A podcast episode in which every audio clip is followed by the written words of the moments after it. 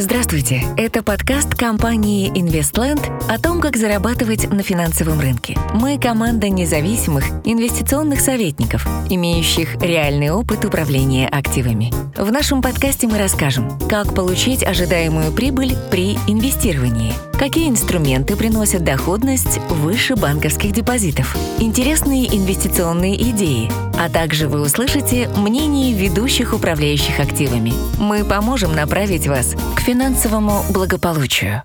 Всем добрый день. Компания Investland э, рада приветствовать всех участников нашей онлайн-дискуссии. Сегодня 23 декабря 2020 года, и сегодня мы обсудим интересную тему, как э, инвестировать в криптовалюту, почему так сильно вырос в этом году биткоин, что будет э, с криптовалютой в следующем году, как э, можно заработать на этом, э, на этой ситуации на цифровом рынке валют.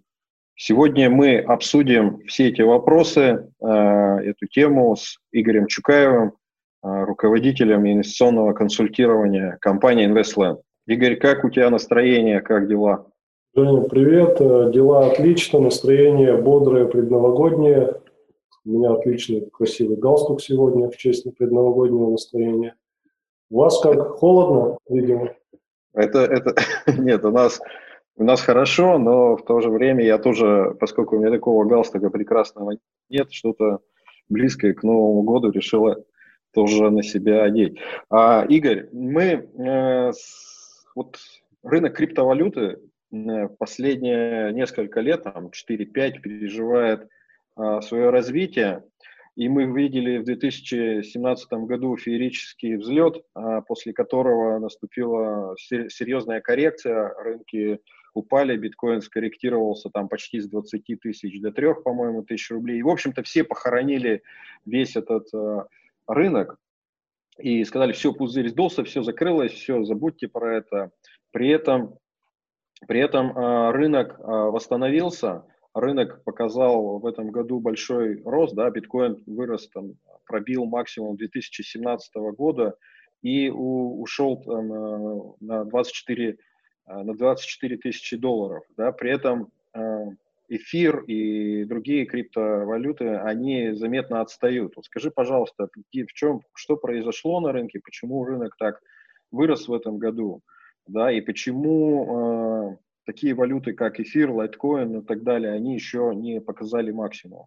Ну, хорошая серия вопросов, э, Женя. Э, и главный ответ э, растет, потому что покупают. То есть на рынок снова вернулись деньги, которые готовы инвестировать в эту тему или спекулировать ей. Вот, и мы в 2020 году активно видим, как эти деньги заходят. Новые они или старые, которые выходили в 2017 начале 2018 года нам доподлинно неизвестно, но тем не менее, видимо, появились участники, которые готовы снова инвестировать в криптотему. А, те, кто спокойно пересидел, весь этот, э, как э, период называют криптозиму, сейчас действительно по биткоину, по крайней мере, в плюсе, по эфиру до максимумов еще нужно вырасти в два раза с текущих уровней. Но в целом, э, почему покупают э, биткоин? Потому что это основная криптовалюта, старейшая криптовалюта, и внимание инвесторов, безусловно, вот, в первую очередь обращается именно к биткоину. Но не исключаю, что как это было и в 2017, сначала вырастет биткоин, а потом так называемые альт альткоины активно начнут его догонять, и мы увидим фееричный рост и в них тоже. Игорь, скажи, пожалуйста, а вот э, прошлый рост 2017 года, э, я помню, он сопровождался мощнейшим интересом со стороны большой части населения России. То есть э, практически, ну, не знаю, очень много было в моем окружении людей, которые начинали майнить, покупать платы, майнили дома, на дачах, в подвалах, там, на предприятиях, и все только и говорили, нужно майнить. Э, в общем, было куча каких-то сервисов, которые позволяли это сделать. Сейчас вот, это, вот этот рост сопровождается таким движением или нет? Как, как вообще ну, фон, фон вокруг этой истории вот, роста, он, он, он также э, сопровождается таким эмоциональным взрывом и такой активностью со стороны населения. Я прекрасно помню 2017 год, примерно это же время, когда заходишь в кафе или ресторан, садишься пообедать, а вокруг только разговоров, что в майнинге, биткоине, эфире, как кто классно вложился, кто сколько намайнил, как все легко и просто, и деньги из воздуха. А сейчас такого ажиотажа нет. А, скорее всего, надо добавить, что его еще нет, потому что как только по Первому каналу расскажут, что биткоин снова растет, это как раз будет самое время, наверное, из него выходить, по крайней мере, тактически. А, сервисы существуют. А, напомню, что с 2021 года у нас грядет ряд достаточно серьезных изменений в законодательстве России. А, для тех, кто об этом слышит впервые, немножко напугаю, да, потому что с 2021 года все криптокошельки, по сути, приравниваются к иностранным банковским счетам. А что это значит? Что их нужно декларировать в обязательном порядке, нужно отчитываться о движении денежных средств в обязательном порядке по этим кошелькам, ну и, конечно, платить налоги. А, и так, к слову, как бы, э, штрафы и возможная уголовная ответственность для как раз нарушения вот этого законодательства в плане криптоактивов э, несоразмерно более жесткая планируется быть чем для прочих финансовых инструментов. Ну, это так, на. Слушай, Игорь, а вот э, интерес и интеграция цифровой валюты такими компаниями, как, как PayPal, э, которые позволяют сейчас, э, в принципе, пользователям PayPal покупать, хранить и продавать криптовалюту. Как ты относишься к, этой, к, этой, к этому процессу, когда уже крупные компании начинают э, реально интегрировать возможность э, оплаты, покупки, хранения криптовалют.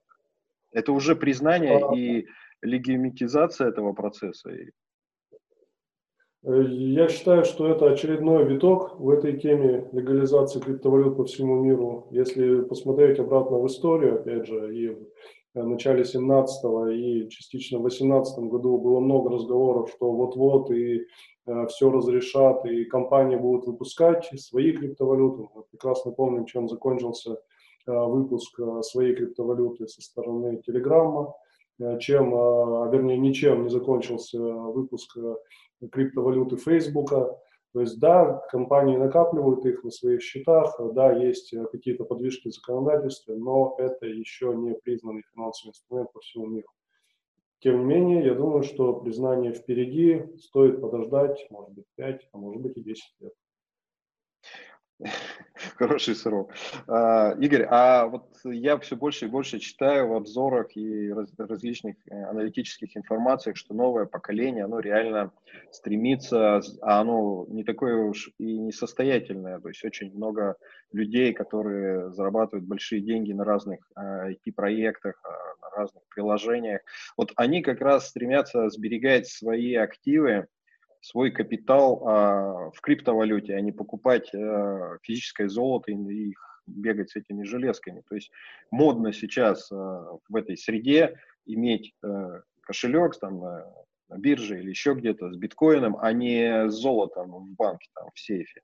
Вот как ты считаешь, вот новая мода, новое поколение, которое прогрессивно через а, торгующие на рынке акций там, через Robinhood, который также позволяет, кстати, покупать э, большинство криптовалют, насколько этот тренд может серьезно отразиться на стоимости криптовалюты, на стоимости биткоина и двигать этот рынок выше?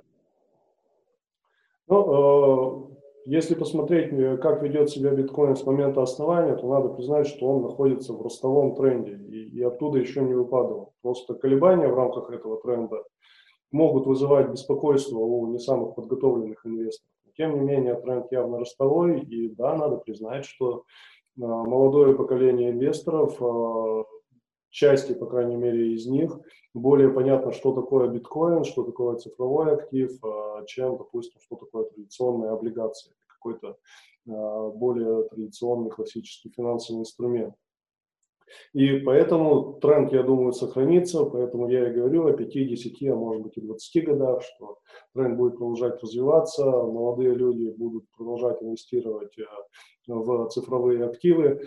А делать это, возможно, осторожно, а может быть и нет, но спрос, спрос будет, на мой взгляд. А, Игорь, вот а, если рассматривать с миллениумом, все понятно, но если рассматривать условно инвестора российского там, а, в возрасте там, от 40 до 60 лет, который ну, традиционно инвестировал акции, облигации, можешь ли ты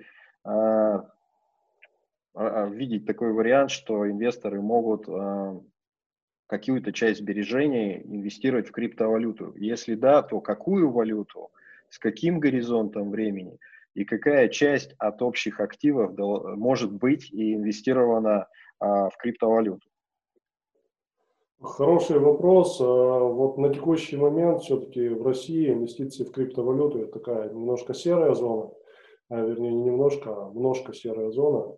Вот. Но те законодательные поправки, которые сейчас принимаются, о которых я уже говорил, они как раз призваны а, вывести криптотему в законодательное поле и, по сути, приравнять ее к инвестиционным, традиционным инвестиционным инструментам.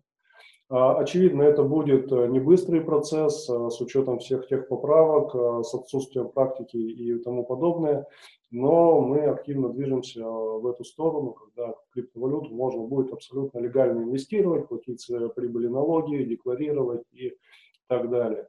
А вопрос, э, на какой срок э, покупать, ну, я уже сказал, что, на мой взгляд, это года, если не десятилетия.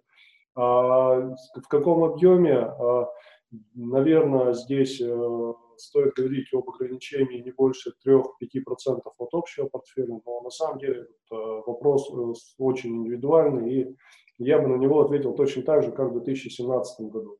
Купите криптовалют на ту сумму, которую вам не жалко потерять э, в ноль. Не то чтобы не жалко, но потеря которой не будет для вас критичной. Вот, э, на мой взгляд, ответ звучит именно таким образом, даже сейчас и будет продолжать звучать дальше в течение следующих двух-трех лет, пока не образуется полноценная нормальная инфраструктура, пока мы не сможем купить биткоин, зайдя в обычный банк, например.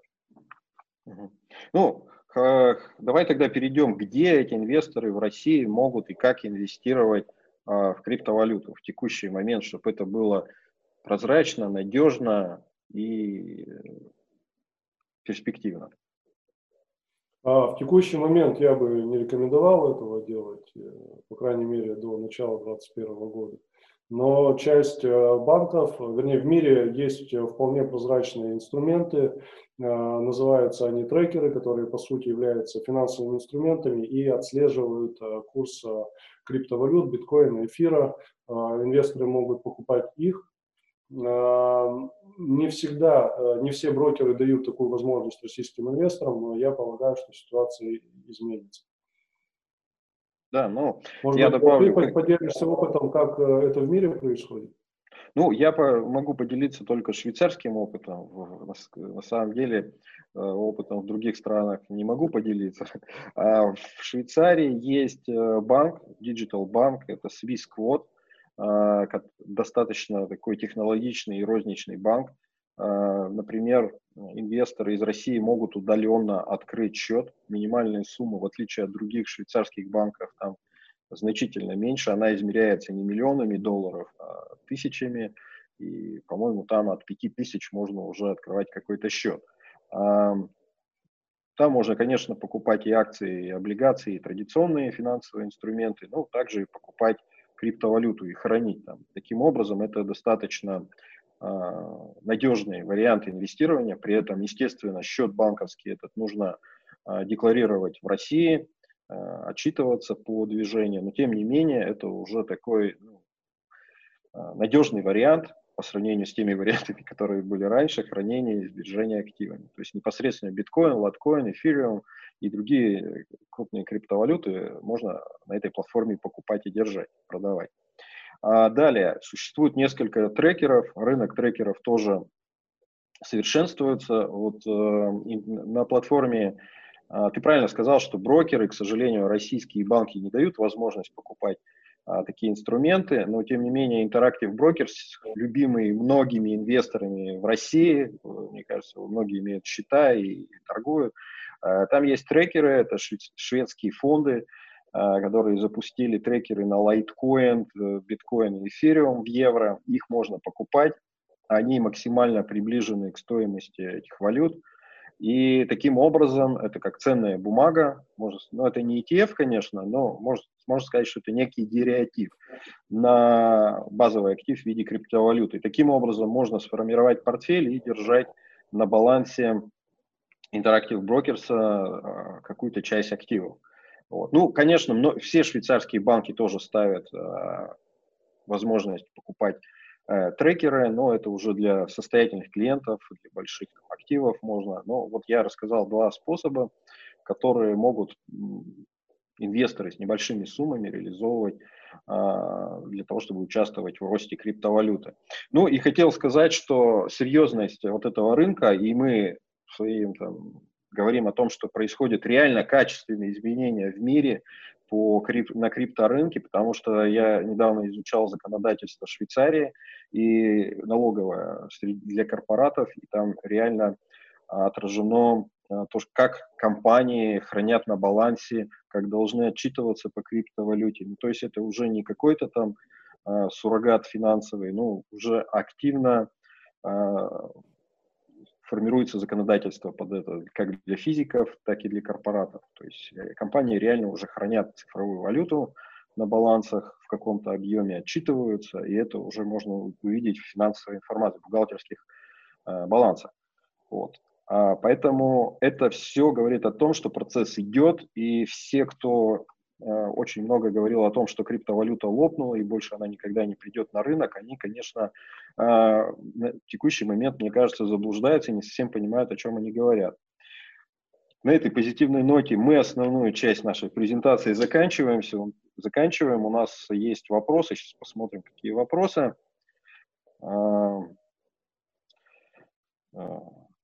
Вопрос э, такой, что на Interactive Brokers можно купить, а где еще э, можно купить? Ну, я уже ответил, что вот э, можно купить э, на платформе швейцарских банков, Swissquote такой есть э, банк, вот, там можно открыть счет и непосредственно купить э, криптовалюту. Вот. Э. Еще вопрос швейцарский, перевести криптовалюту для хранения. Э, я бы э, швейцарский банк рассматривал как э, чистую, чистую историю, заводил бы туда деньги и уже там э, рекомендовал покупать криптовалюту, а не переводить откуда-то криптовалюту, потому что откуда-то это непонятно откуда, и как потом отчитываться в налоговой я бы не стал. Я бы все-таки пошел по прозрачному пути и открыл счет в банке, завел деньги и там купил криптовалюту. Не вижу смысла рисковать такими операциями. А, вопрос. Норильский никель собирается выпустить свою криптовалюту. Что вы об этом думаете? Возможно ли ее будет купить простым людям? И для какой цели Норникель выпускает криптовалюту? Игорь, я думаю, стоит тебе ответить вопрос. Я не слышал об этой новости и не могу сказать, добавить тут ничего. Для каких целей это вопрос Норильскому никелю? Зачем криптовалюта, наверное, не к? А, сможем, можно ли купить, э, опять же, давайте дождемся факта и увидим, что там Норильский никель выпустит, в каком виде и зачем, и где это будет торговаться.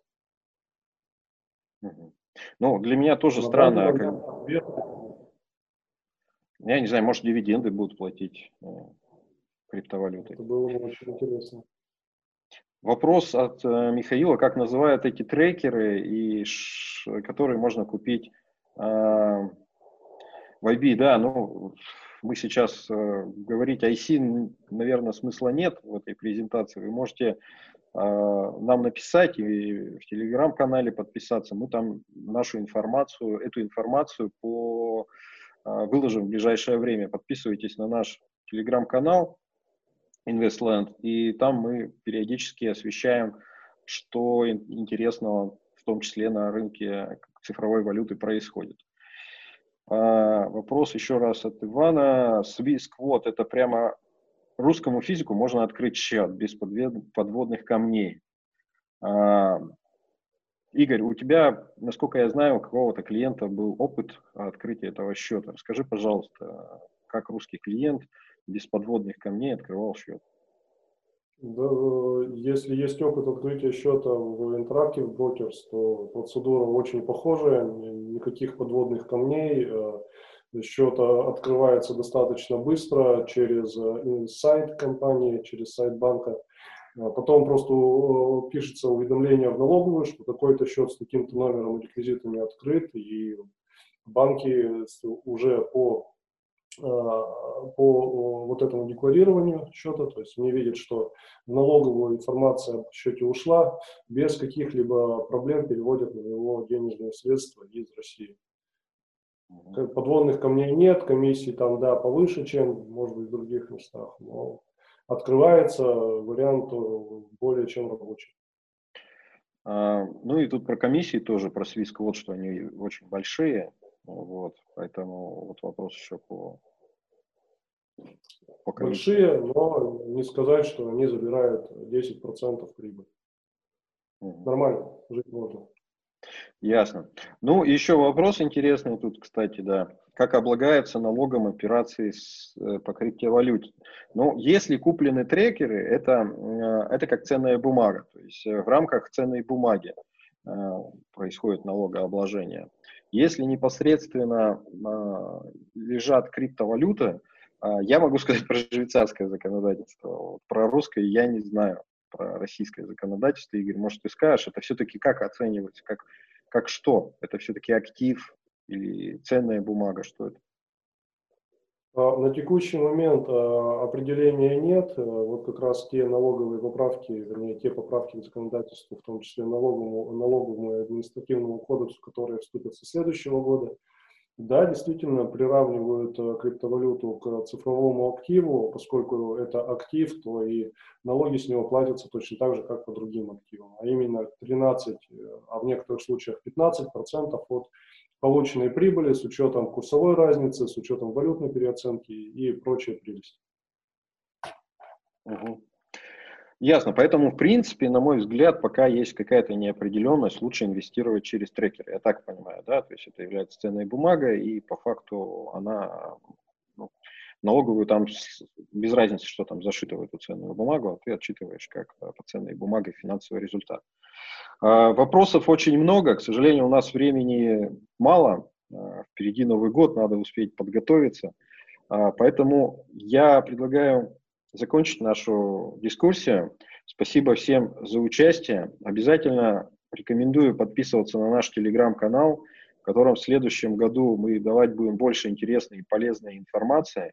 И чтобы быть в курсе всего этого, я считаю, что это стоит сделать. Вот. Желаю вам хорошего, а, хорошо встретить э, Новый год и Рождество.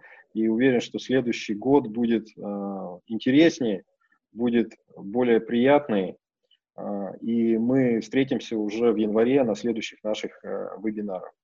До свидания. Всем пока. С наступающим. Спасибо за внимание. Подписывайтесь на наш подкаст. Желаем вам верных инвестиционных решений.